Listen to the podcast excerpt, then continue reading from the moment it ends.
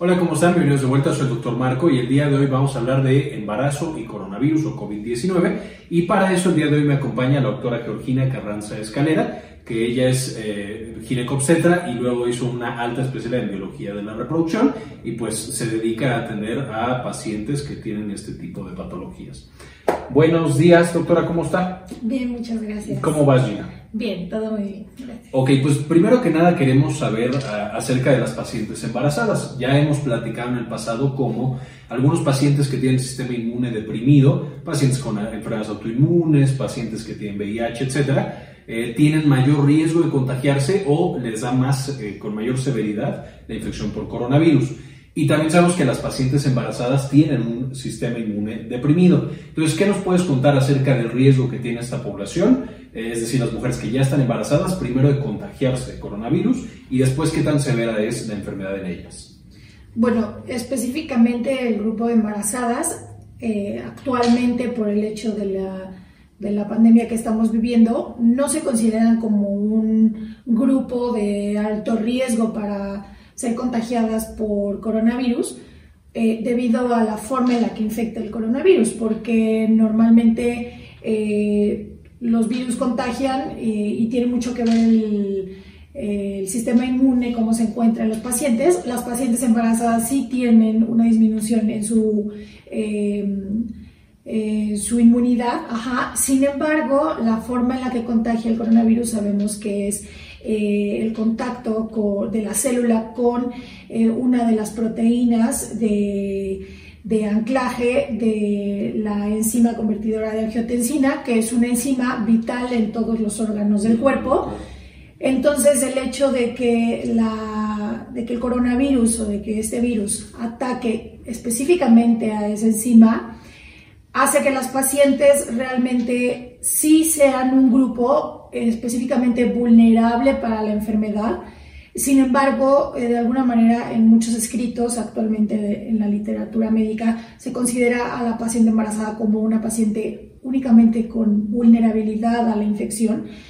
Sin embargo, se considera como que puede infectarse como cualquier otro individuo ajá, eh, en todo el mundo.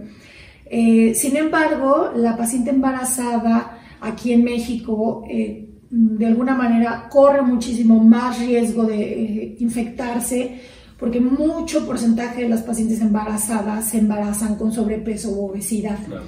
y uno de los, o más bien tres de los principales em, datos que pueden llegar a hacer que el paciente mexicano se infecte es la hipertensión arterial sistémica, la obesidad y la diabetes, eh, la diabetes mellitus, ¿no? La diabetes específicamente se considera actualmente uno de los factores o el factor más importante para el contagio en el paciente mexicano. El segundo es la hipertensión arterial y la tercera es la obesidad. Sin embargo, eh, pues nosotros podemos considerar a la paciente embarazada como un grupo vulnerable, pero específicamente en México, muchas de las mujeres que se embarazan se encuentran con obesidad se sabe que más del 70% de la población mexicana es obesa. Entonces, muchos pacientes por arriba de los 20 años o incluso pasando su o iniciando su etapa fértil logran, logran el embarazo ya con el problema del sobrepeso o con la obesidad. Entonces, el hecho de que la paciente ya tenga este eh, factor de riesgo encima hace que sea muchísimo más susceptible y que se considere ya dentro de la población de riesgo para la infección. Ahora, esto es para una paciente que es obesa y en ese momento se embaraza. Pero, por ejemplo, las pacientes que tenían un peso normal antes y durante el embarazo empiezan a subir mucho de peso, ¿qué tanto está permitido, digamos, subir de peso ya que estás embarazada? En pacientes, eh, todo va a depender del índice de masa corporal que la paciente tenga cuando logra el embarazo. Entonces, si es una paciente que eh, se encuentra en un peso normal, eh, la paciente puede subir idealmente entre 7 a 11 kilogramos. Ajá. Si es una paciente que tiene sobrepeso u obesidad, lo ideal es que no sobrepase de 7 a 8 kilogramos de peso. Cuando la paciente tiene un peso bajo, ajá, o sea, se refiere a que tiene un índice de masa corporal menor de 19, lo ideal es que suba más de 11 kilos. Ajá. Eh, y que idealmente esta paciente que está de sobrepeso se mantenga en un índice de masa corporal normal durante todo el transcurso del embarazo. Correcto. Ahora, las pacientes que tienen diabetes en el embarazo o hipertensión por el embarazo son de alto riesgo. Sí. Lo mismo aplica para la, paciente que tiene preeclampsia, por ejemplo. Sí, correcto. Con muchísima más razón porque dentro de las enfermedades hipertensivas del embarazo, lo más sencillo, lo que pudiera considerarse más manejable, es la, hipertensión gestacional. Eh, después de eso eh, se presenta la preeclampsia y bueno, otros otras enfermedades que suelen ser más graves como eh, la eclampsia, que es convulsiones eh, secundarias asociadas a, la preeclampsia, o el síndrome de HELP, que es un síndrome que puede llegar a generar en la paciente un daño en todos los órganos y pues llegar a a condiciones fatales para la mujer. Que esos ya en sí son embarazos de muy alto riesgo, ¿correcto? Correcto, que en general ya se consideran, exacto, eclampsia, etc. Exacto, embarazos de alto riesgo y que al ser infectadas por un, por un virus como el que nos está afectando en este momento, pues se vuelve un desastre, ¿no? Ahora, para una paciente que se acaba de embarazar, ¿cuáles serían las recomendaciones generales para evitar el virus?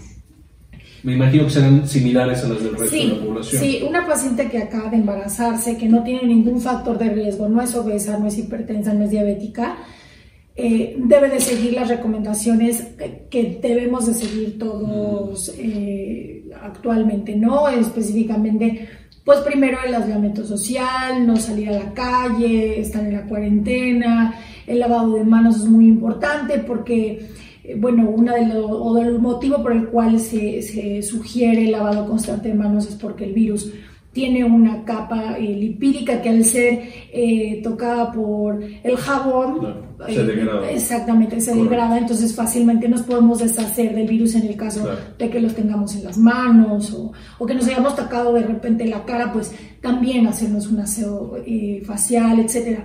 Entonces, las, las medidas que deben de seguirse son básicamente las mismas que cualquier mujer en general. Y ahora, en una paciente que ya está embarazada y empieza con síntomas, ¿qué tendría que hacer? Evidentemente me imagino hablar con su ginecólogo, a lo mejor buscar otro médico o qué. Actualmente existe eh, el detalle de las consultas obstétricas, ¿no? En el caso, por ejemplo, de una paciente que no tiene un solo síntoma y que está llevando eh, el seguimiento de embarazo, la paciente puede llevar su seguimiento de embarazo sin ningún problema. Evidentemente ahí el médico es el que tiene que tener las eh, condiciones especiales en el consultorio para no eh, poner en riesgo al paciente que acude al consultorio. Obviamente todas las consultas de ginecología tienen que ser espaciadas y deben de ser organizadas con mucho cuidado para que la paciente que llegue no tenga contacto con lo que el paciente anterior dejó. Y tener tiempo para limpiar las cosas, desinfectar equipo, etc. Exactamente, en el caso, por ejemplo, de los seguimientos en el embarazo, muchos ginecólogos eh, hacen los ultrasonidos obstétricos o los ultrasonografistas eh, que nos apoyan en el consultorio hacen los ultrasonidos en el consultorio. El ultrasonido tiene que estar limpio, los transductores con los que tocan a la paciente tienen que estar eh, aseados, las superficies específicamente, eh, de alguna manera, como que el seguimiento que lleva la paciente es, llega al consultorio, debe de tenerse cuidado que en la sala de espera no haya gente esperando, sino más solo la paciente que va a entrar a consulta. Es por eso que se le da ese tiempo de media hora para que se le dé tiempo de que la paciente anterior pueda salir, despedirse, eh, salir del consultorio que haya un espacio libre en el, en el consultorio, en la sala de espera, que después llegue la otra paciente, se siente en ese caso, evidentemente, y ha ocurrido mucho en las consultas, las, las personas ya ni siquiera se sientan en las sillas y eso es válido y de alguna manera está perfecto, porque la paciente llega y no tiene que tocar la silla, obviamente se retiraron completamente todas las revistas, eh, flyers que pueden llegar a estar ahí en, Ahora, me imagino que incluso debe ser un tema las personas que van a la consulta con la paciente, a fin de cuentas, si el esposo de la paciente anterior tiene coronavirus y no se dio cuenta porque es asintomático, no solo contagia a su esposa, sino que me contagia a mí, a mi esposo, y, de ahí, exactamente. Entonces, idealmente la paciente debe ir Tiene que acudir sola, idealmente.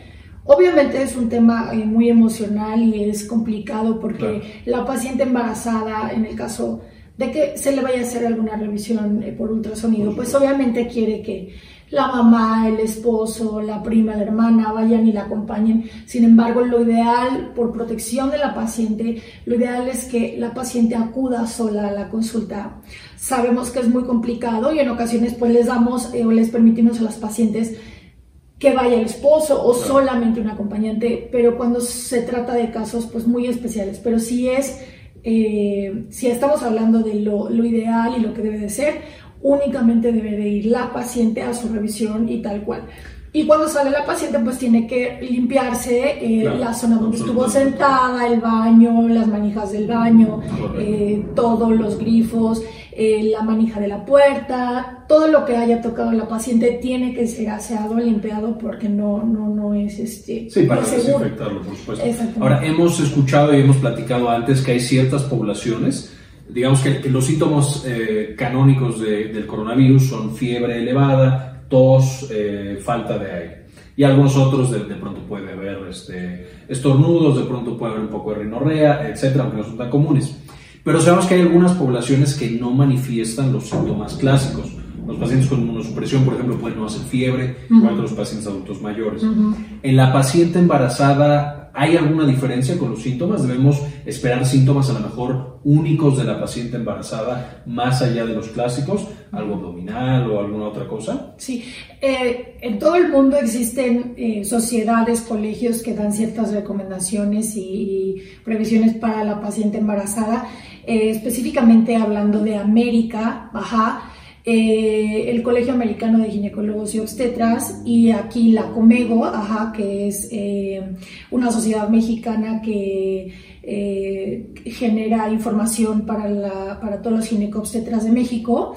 Eh, brindaron eh, ciertas guías y algoritmos, específicamente la de la COG, que más adelante, o bueno, en tu video vamos a dejar el, la liga, porque liberaron un algoritmo eh, muy importante y que se encuentra en español, que puede ser revisado para todos ustedes. Este algoritmo nos indica eh, o nos ayuda a identificar qué paciente puede llegar a tener síntomas, ajá, que son relacionados con la infección por el coronavirus. Y de estos síntomas, si nosotros identificamos a una paciente eh, que tiene alguno de estos síntomas, cualquiera de estos positivos, ajá, debe de ser identificada o más bien clasificada como paciente de alto riesgo, eh, riesgo moderado o riesgo bajo. Claro. Entonces, eh, en el enlace son, son, varias preguntas, pero específicamente los, los cuatro síntomas eh, que mencionan, los cuatro síntomas principales, son pues la clásica fiebre mayor de 38 grados centígrados, que la paciente haya presentado tos, ajá, eh, que tenga falta de aire, ajá, y, va especificando dentro del algoritmo la intensidad para, para clasificar a la paciente de alto grado, moderado o leve. Eh, pero nos va diciendo si, si la paciente tiene, uno, fiebre mayor a 38 grados, eh, dos, si la paciente presenta tos, tres, si la paciente presenta disnea, que es esta falta de aire o falta de aliento cuando está hablando. Y el cuarto son síntomas gastrointestinales, ya sea vómito, diarrea, estreñimiento, cualquier síntoma gastrointestinal que la paciente no haya presentado durante los el último mes o las últimas semanas, eh, tiene que ser considerado como un, como un síntoma eh, de probable adquisición del virus. Exactamente. Entonces, si nosotros encontramos de estos cuatro síntomas uno, ajá, habrá que, que buscar en el algoritmo y vienen específicas, eh, especificadas algunas preguntas que nos ayudan a, clasificar a la paciente de alto, bajo eh, o moderado riesgo. Sí, dejamos el algoritmo entonces, el enlace en la descripción del video para que puedan eh, también los que les interese meterse con más detalle a revisar este algoritmo.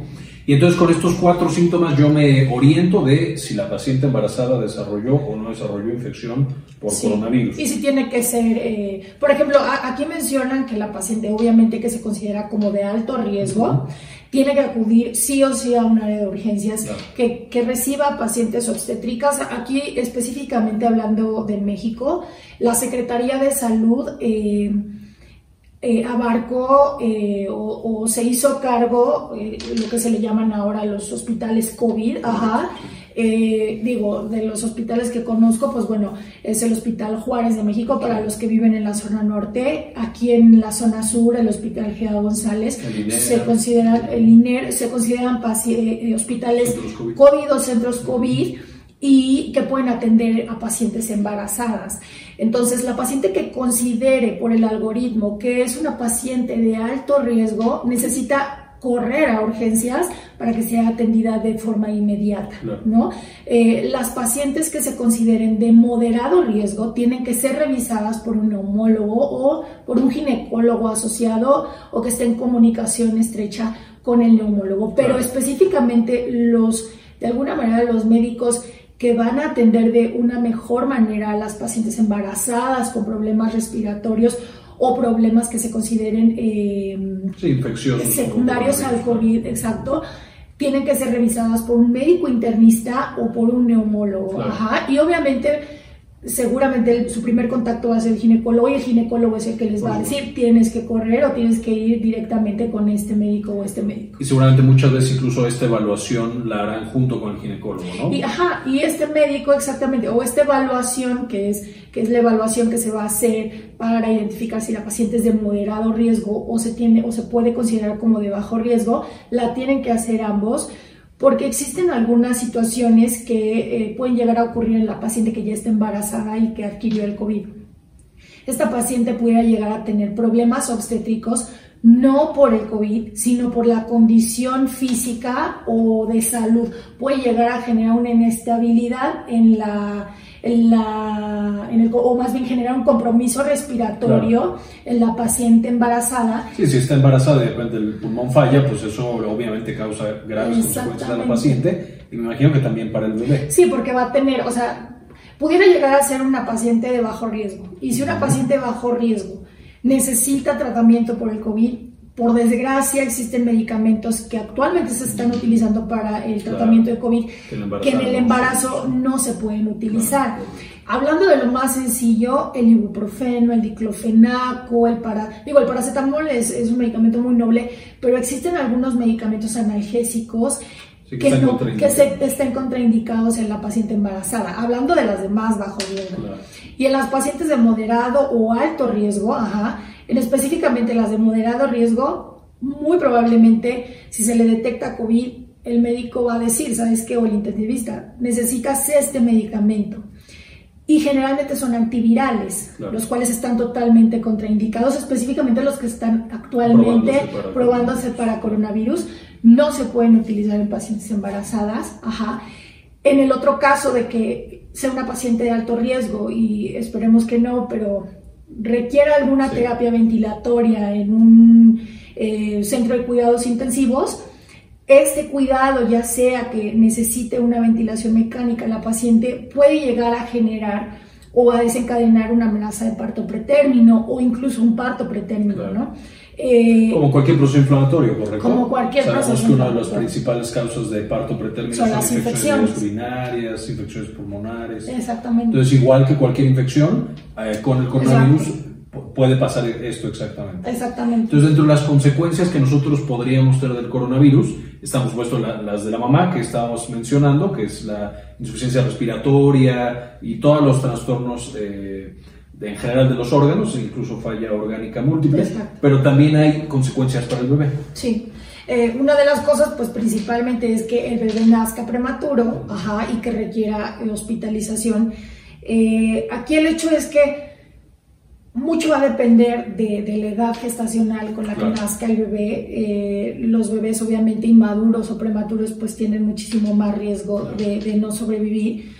Sin embargo, en el caso de los pacientes eh, prematuros, que se consideran por arriba de las 28 semanas, pero antes de la 36, estos pudieran llegar a tener las complicaciones que tienen todos los bebés prematuros, como el estrés respiratorio y obviamente... Pues, pulmonar, cardiopatías, que ya también hemos cubierto en el canal antes, y sabemos que son pacientes de muy alto riesgo, los prematuros, y los prematuros extremos, como dice abajo 28, tienen un riesgo muy, muy, muy alto. Y entonces el caso, por ejemplo, de que, pues obviamente nosotros estamos buscando que ningún paciente sano, ajá, acuda al hospital porque no es lo más recomendable o no, no es recomendable, pues un bebé que tiene esta prematurez, el hecho de llegar a una terapia intensiva en donde puede estar en contacto, ya sea con personal de enfermería o con otros bebés que pudieran a llegar a estar, o más bien llegar a estar enfermos de COVID, pues eso puede llegar a generar que los bebés prematuros, ajá, o que neonatos desarrollen exactamente, o que sean contagiados por COVID.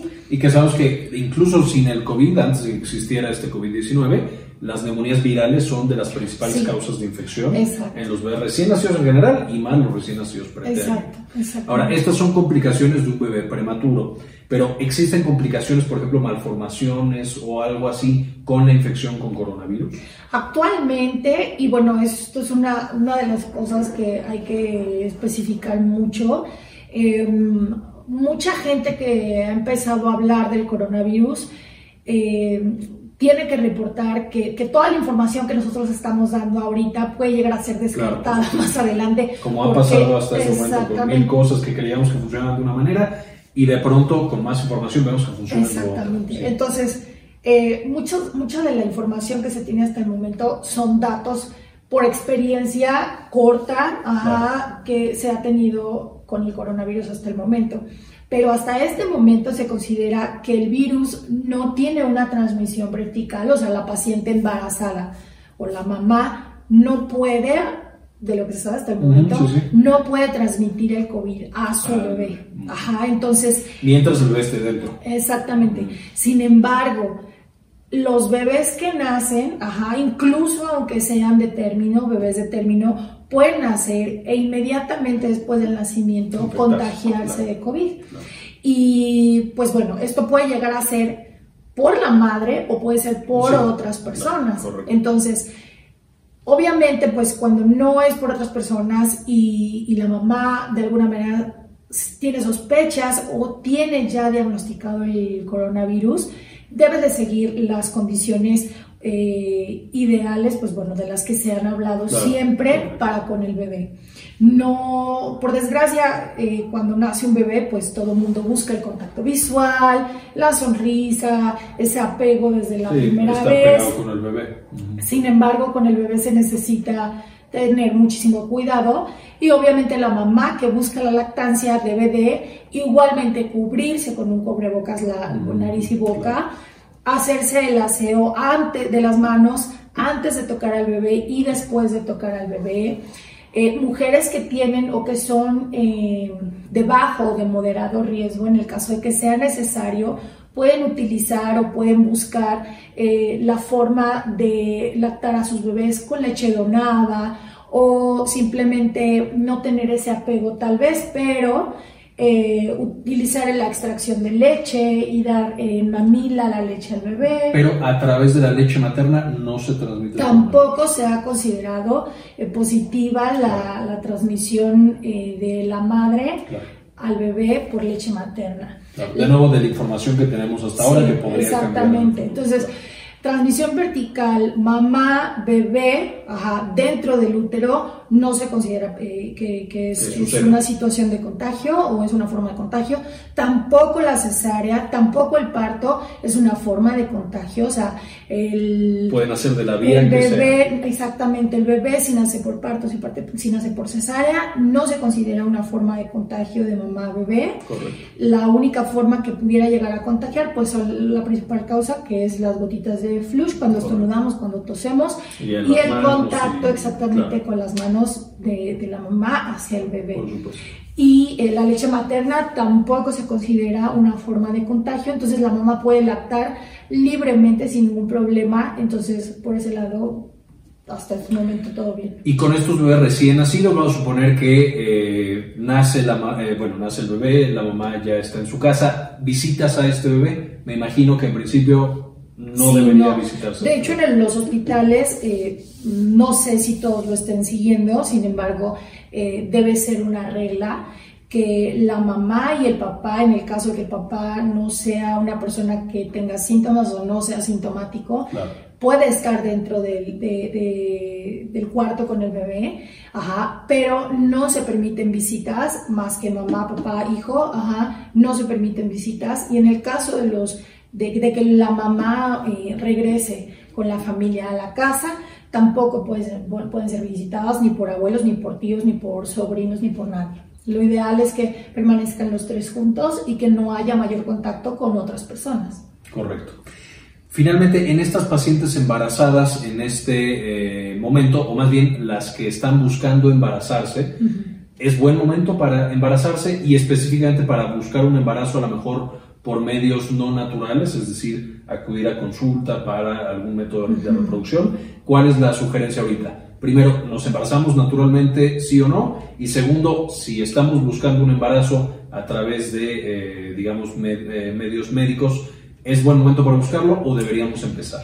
Evidentemente nosotros no tenemos ningún derecho de, claro, pues ni de prohibirle exactamente a las parejas que llevan buscando el embarazo el no tener relaciones con la búsqueda de un embarazo, ¿no? O sea, cada pareja tiene la total libertad de decidir si lo hace o no, si lo busca o no. Sin embargo, lo más recomendable es que la pareja en este momento, ajá, eh, se detenga un poco a pensar las circunstancias en las que nos encontramos porque no son las mejores.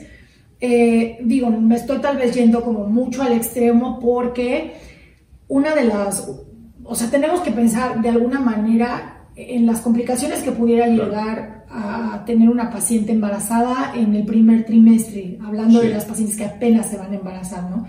De las, de las complicaciones pues más... Eh, más fuertes, más, más difíciles, que, que, pueden llegar a generarle un problema serio, incluso la muerte a una mamá, eh, son el embarazo ectópico, ¿no? Entonces, si, si llegara una paciente a embarazarse y por desgracia la paciente sufre un aborto o presenta un embarazo ectópico o un embarazo anembriónico, cualquiera de estas eh, fallas en el embarazo necesitan ir al hospital y van a tener que estar eh, van a tener que estar hospitalizadas durante no lo sé si todo sale bien un día tal vez dos días ajá pero incluso pudieran llegar a estar hospitalizadas una semana. Y lo más recomendable pues no es acudir al hospital. Entonces sí hay que ponernos un poquito a pensar en eh, qué, qué, qué, sería lo peor que pudiera llegar a pasar si, si se logra un embarazo.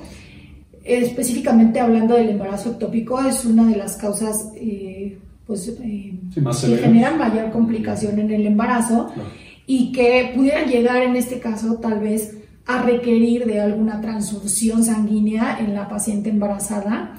En este momento eh, el sistema de salud está de alguna manera sufriendo muchísimo porque no tenemos los recursos necesarios para mantener a todos los enfermos que, que se están presentando ahora.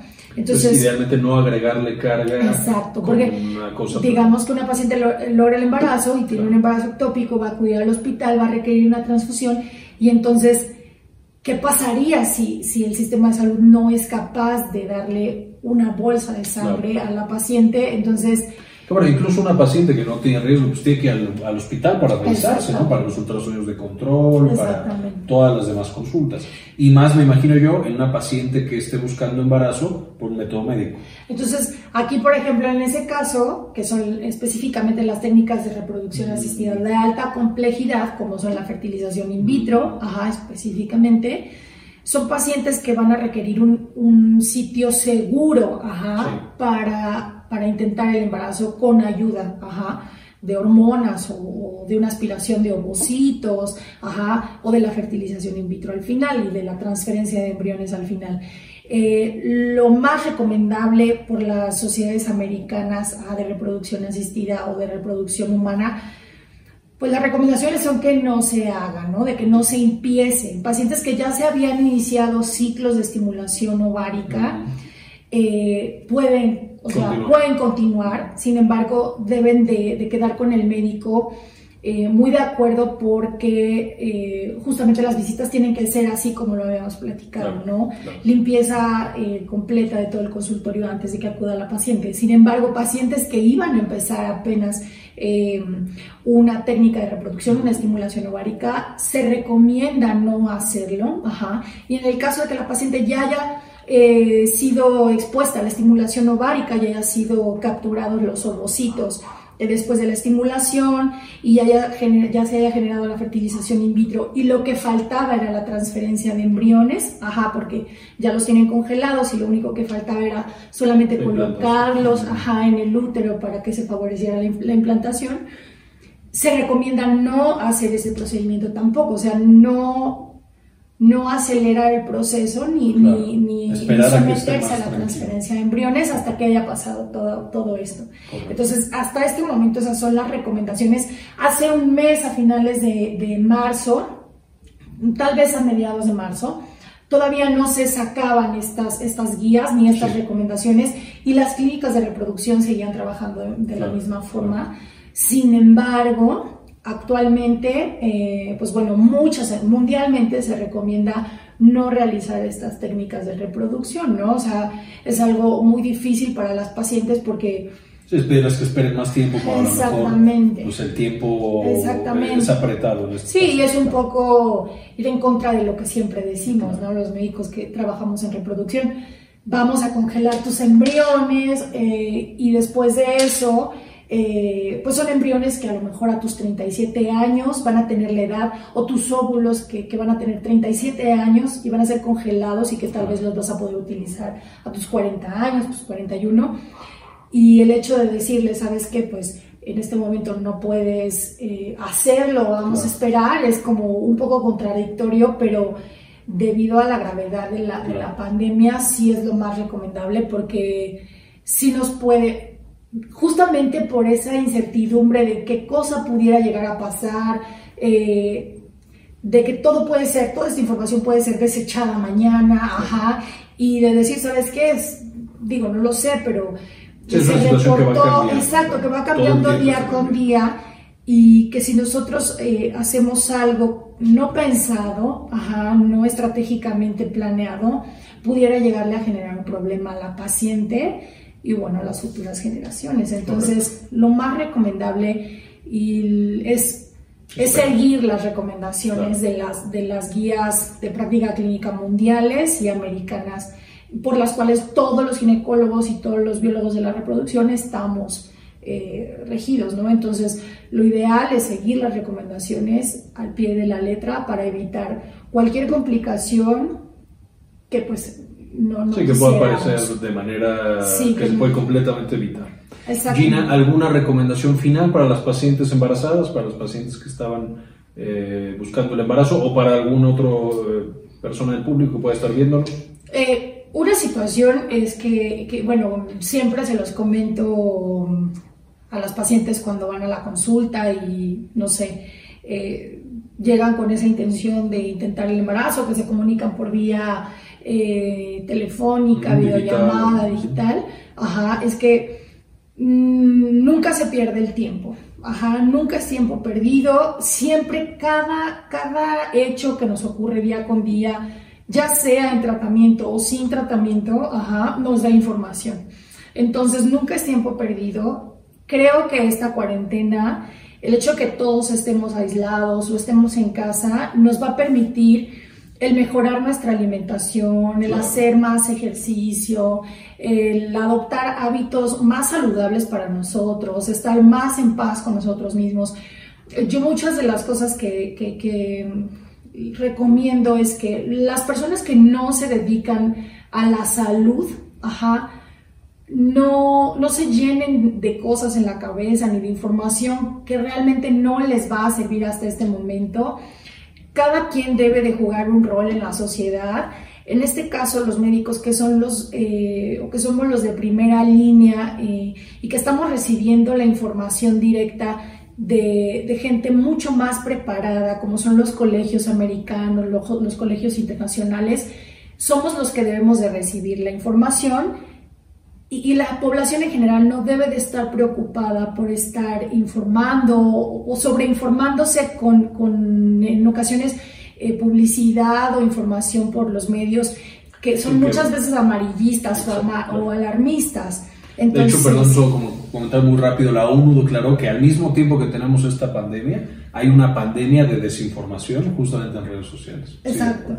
Entonces, muchas personas están muy mal informadas o sobreinformadas con, con información basura, ¿no? Que lo único que generan es miedo. Entonces, yo, yo se los digo, les digo lo que le digo a mi familia. Mamá, hermanas, si ustedes no van a salir a la calle y están siguiendo eh, las recomendaciones del gobierno y las recomendaciones de los médicos, ya no busquen más, o sea, solamente eh, busquen, busquen información de lo más confiable, pero no, pero no llenen su cabeza de ideas ni de más información. Eh, desgraciadamente, pues todo el pueblo pues tiene que estar informado. No, no, no desgraciadamente, pero todo el pueblo tiene que estar informado de cómo van las estadísticas en México.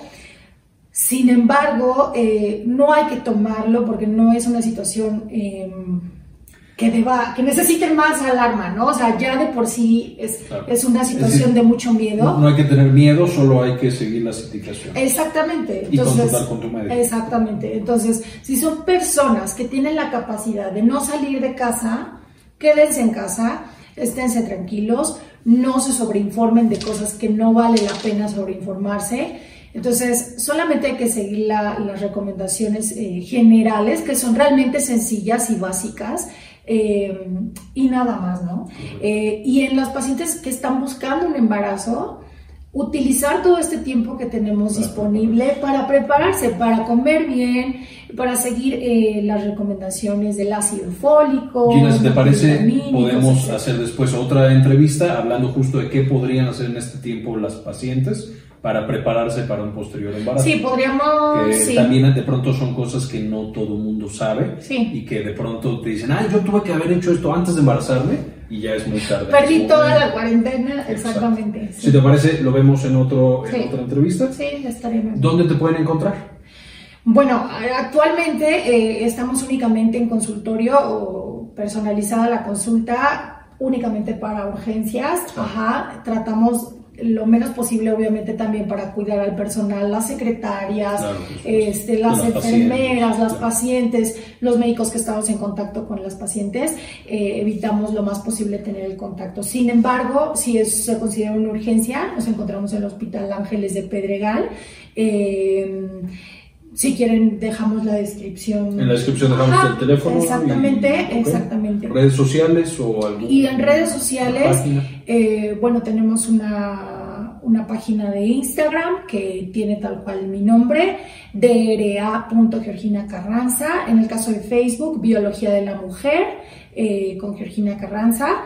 Y en el caso, por ejemplo, de toda esta pandemia, pandemia estamos buscando incentivar a las pacientes como de pasar este muro grande que tenemos de las consultas en vivo con las consultas telefónicas o en línea, que yo no sé qué va a terminar todo esto, pero es recomendable que, que avancemos conforme a las, las, circunstancias o la actualidad nos va, nos va empujando.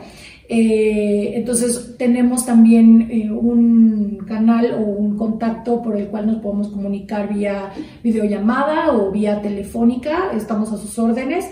Eh, me pueden encontrar, por ejemplo, en la página de Doctoralia como Georgina Carranza y podemos atender cualquier duda, cualquier pregunta que tengan sin ningún problema. Perfecto. Igual dejamos en la descripción todos los datos de la doctora Georgina Carranza Escalera, médico ginecobstetra con una alta especialidad en biología de la reproducción.